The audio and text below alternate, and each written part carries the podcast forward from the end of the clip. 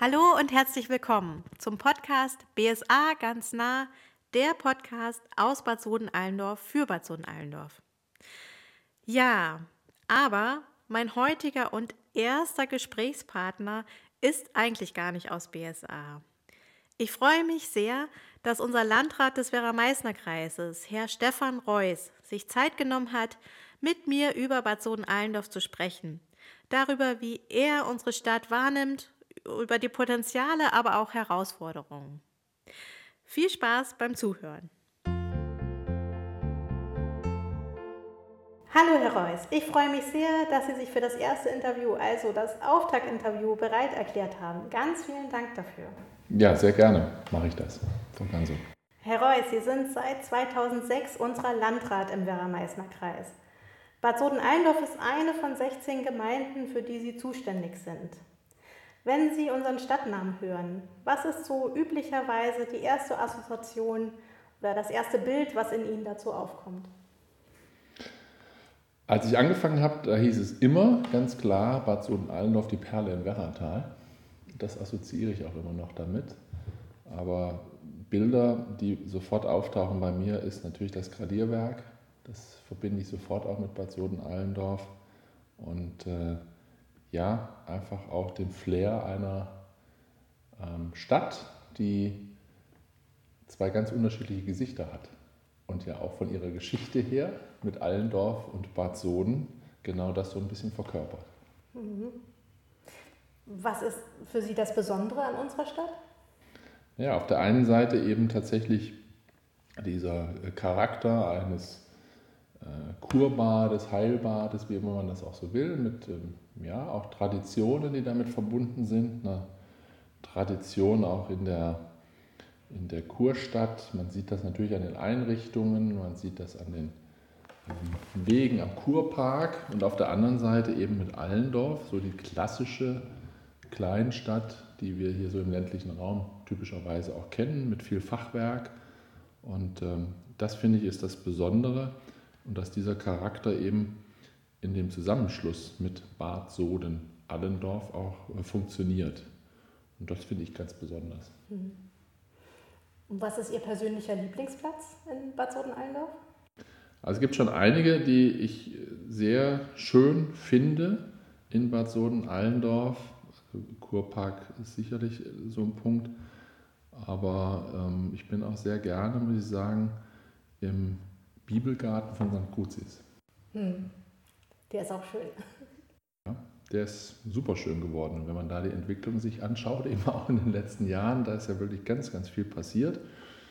Und dieses Engagement, das dort auch stattfindet, das ist einfach phänomenal und deswegen finde ich das sehr schön. Hm.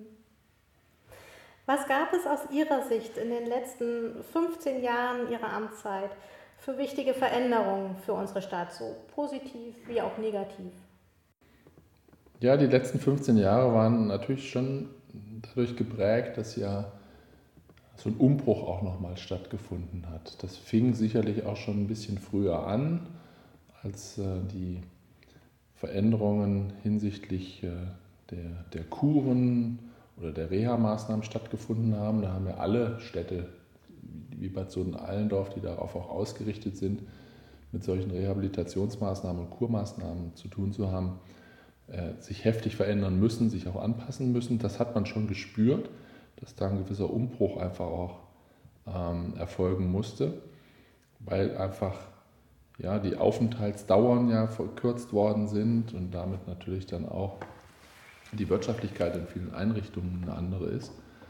Ähm, das hat man gespürt, diese Veränderungen. Die haben sich auf die Stadt, glaube ich, auch massiv ausgewirkt. Genauso hat sich auch ausgewirkt die Weiterentwicklung der Diploma mit den Studierenden und natürlich dann auch den ausländischen Studierenden. Ähm, das ist auf der einen Seite, wie gesagt, an Veränderungen auf jeden Fall festzustellen. Ähm, man sieht auch, das darf man sicherlich auch äh, kritisch sagen, dass es in Bad Soden-Allendorf einen nicht unerheblichen Sanierungsstau gibt dass viel gemacht werden muss, auch in der Infrastruktur und äh, dass auch viel wieder aufgeholt werden muss. Und äh, natürlich ja auch Dinge verschwunden sind, wo man jetzt auch dran arbeitet, vielleicht das eine oder andere ähm, wieder mit Leben zu erwecken. Ich sage nur Sportinternat ist so ein Thema, was sicherlich noch schön wäre, wenn das auch in Bad Soden-Allendorf wieder stattfinden kann.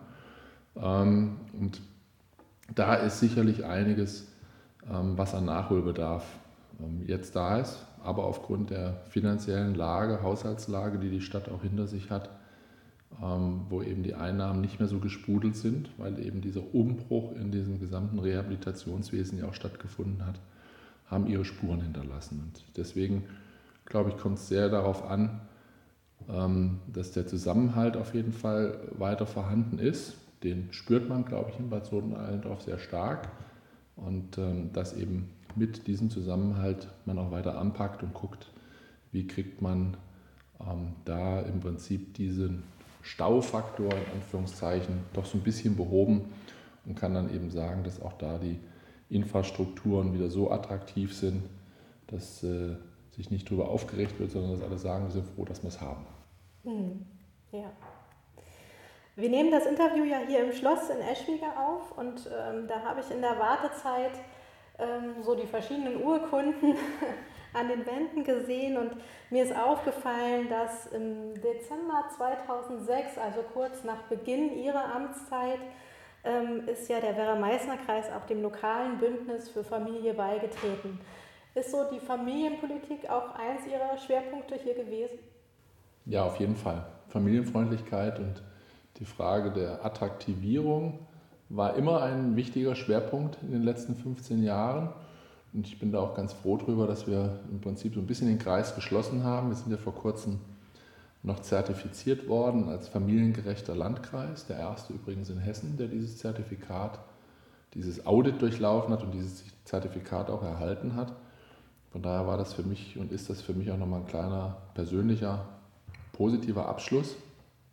Und ja, das war mir immer wichtig, weil wir ja sehr, sehr genau wissen, dass der demografische Wandel bei uns in den Städten und Gemeinden und im Werra-Meißner-Kreis ähm, ein ganz, ganz wichtiges Thema nach wie vor auch ist. Und dazu gehören neben vielen Fragen der Infrastruktur, der Erreichbarkeit der Arbeitsplätze, der wirtschaftlichen Entwicklung immer auch die Fragen Familienfreundlichkeit und Familienfreundlichkeit eben nicht nur bezogen auf die ganz Kleinen, sondern Familienfreundlichkeit immer bezogen auf die Gesamtfamilie, also generationenübergreifend. Und das haben wir versucht in den letzten 15 Jahren mit verschiedenen Arbeitsgruppen, die wir auch ins Leben gerufen haben, ähm, immer wieder zu flankieren und äh, ja, damit letztlich dann Grundlagen zu schaffen. Das ist, ähm, will ich mal so anmerken, nicht immer ganz einfach, wenn ein Landkreis das macht. Es kommt sehr stark auch darauf an, ob die Städte und Gemeinden mitmachen. Deswegen haben wir ja auch ein paar lokale Bündnisse äh, in den Städten und Gemeinden im Werra-Meißner-Kreis noch. Aber so äh, Themen wie beispielsweise Ausbau der Kindertagesstätten hin zu Familienhäusern war ein großes Thema und dass wir da äh, mittlerweile den überwiegenden Teil unserer Kitas auch erreicht haben ähm, und das auch haben verwirklichen können, ist, glaube ich, ganz, ganz wichtig. Wir haben immer auch gesagt, wir müssen für die Jugendlichen etwas tun. Da haben wir den Masterplan Jugend aufgelegt. Der wartet auf seine Umsetzung. Das war durch Corona jetzt nicht ganz so einfach. Und wir haben auch immer gesagt, zu familiengerechten Landkreis gehören natürlich auch Fragen der Gesundheitsversorgung, der medizinischen Angebote. Und dazu gehört natürlich die Frage, wie will ich denn im Alter eigentlich leben? Und auch da haben wir viel angepackt. Wir haben gesagt, das Thema ähm, große stationäre Senioreneinrichtungen, die haben wir, aber eigentlich möchten doch viele eigentlich in ihrem gewohnten Lebensumfeld vielleicht auch ihren letzten Lebensabschnitt verbringen. Und deswegen haben wir immer auch gesagt, wir müssen auch Angebote machen.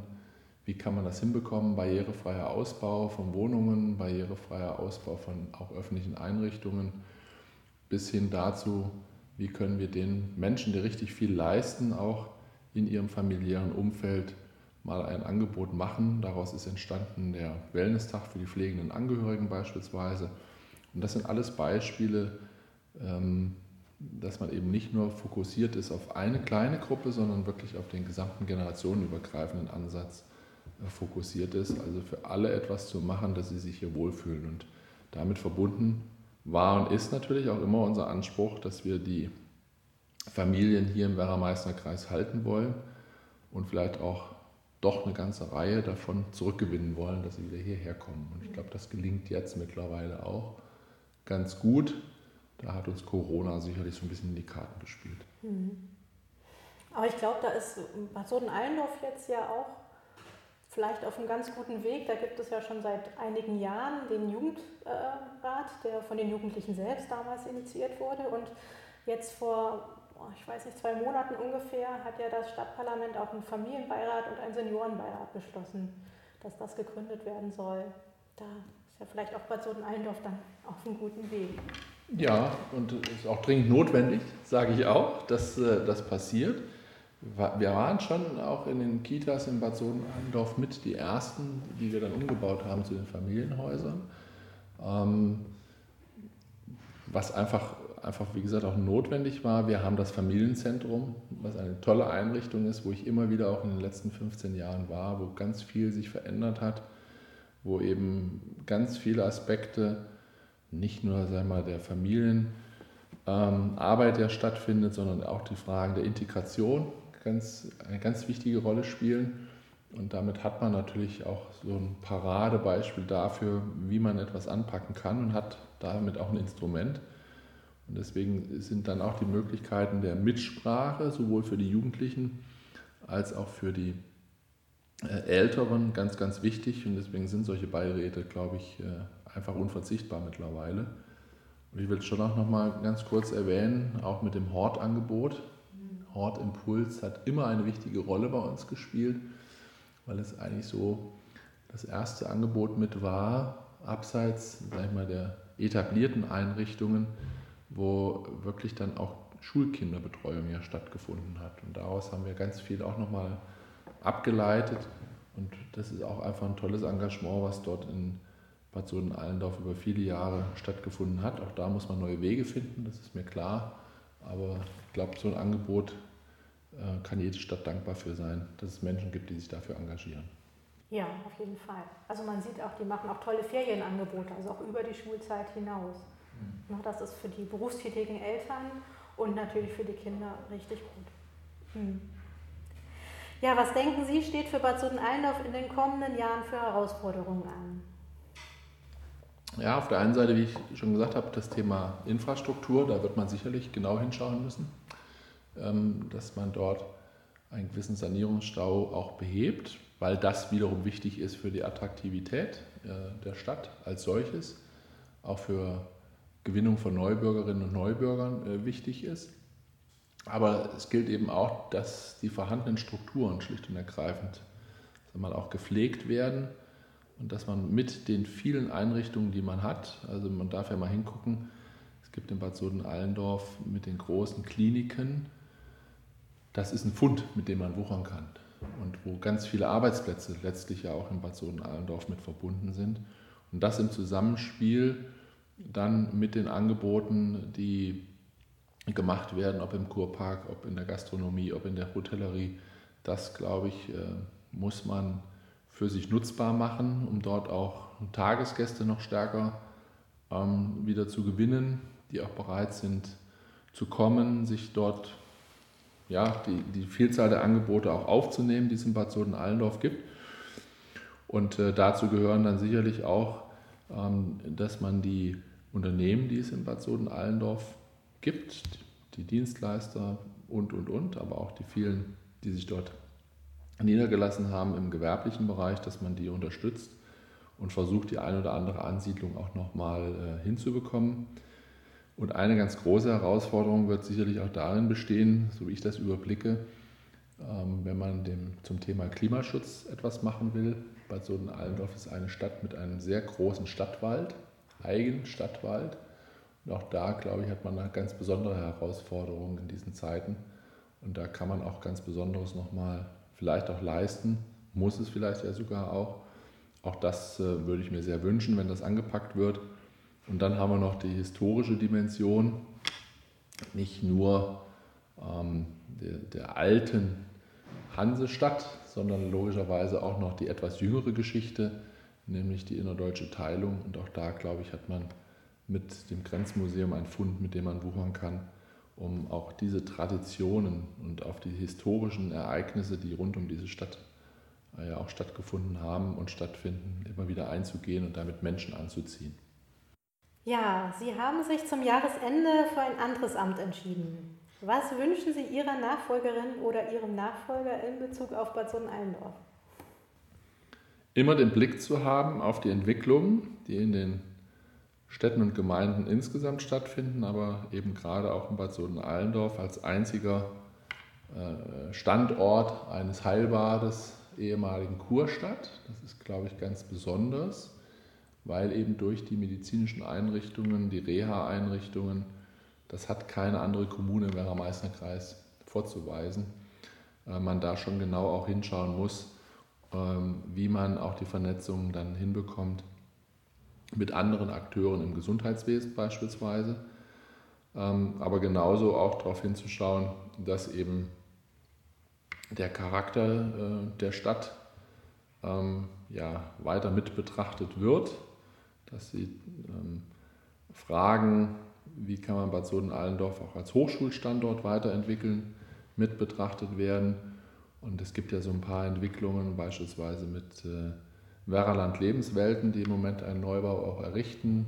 Dürfte ich auch noch mitwirken, weil ich dort viele Jahre jetzt im Verwaltungsrat ja auch war dass man das auch nutzt, um das Thema Inklusion beispielsweise voranzubringen. Auch da sehe ich in Bad Soden-Allendorf gute Chancen und ähm, ich wünsche auf jeden Fall, ähm, dass man immer auch sieht, die vielen sozialen Aspekte und die vielen sozialen Akteure, die in Bad Soden-Allendorf äh, da sind, dass es gut ist, wenn man mit ihnen eng kooperiert, weil sich dann in bestimmten Not, vielleicht manchmal auch Krisensituationen, vieles noch ein bisschen leichter auch bewältigen lässt, wenn man weiß, da hat man ein Netzwerk. Mhm. Ja, Herr Reuss, vielen Dank, dass Sie sich die Zeit für das Interview genommen haben und ich wünsche Ihnen für Ihren weiteren Weg natürlich viel Erfolg und alles Gute. Ganz vielen Dank. Herzlichen Dank, Ihnen auch. Das war also das Interview mit dem Landrat Herr Stefan Reuss. Was ich noch gern sagen würde, ist, dass ich von dem Gesprächstermin ähm, eigentlich sehr beeindruckt war. Ich bin ja nun eine ganz normale, einfache Person, die über die Homepage des Werra-Meißner-Kreises ihn äh, angeschrieben hat, ähm, ob ich einen Termin für dieses Podcast-Projekt vereinbaren könnte. Und er hat sich wirklich sehr viel Zeit für diesen Termin genommen. Wir haben zu dem Interview ähm, noch ein ausführliches Vor- und auch Nachgespräch geführt. Und ja, dafür möchte ich ihm an dieser Stelle auch einfach gern nochmal Danke sagen. Einfach für diese Zugänglichkeit für uns Bürger. Das finde ich schon sehr besonders. Ich hoffe, euch hat diese erste Podcast-Folge gefallen. Kritik und Anregungen könnt ihr mir sehr gern schreiben an podcast.gb-bsa.de. Ja, und dann hoffe ich, dass wir uns bald wieder hören. Bis dann, eure Christine.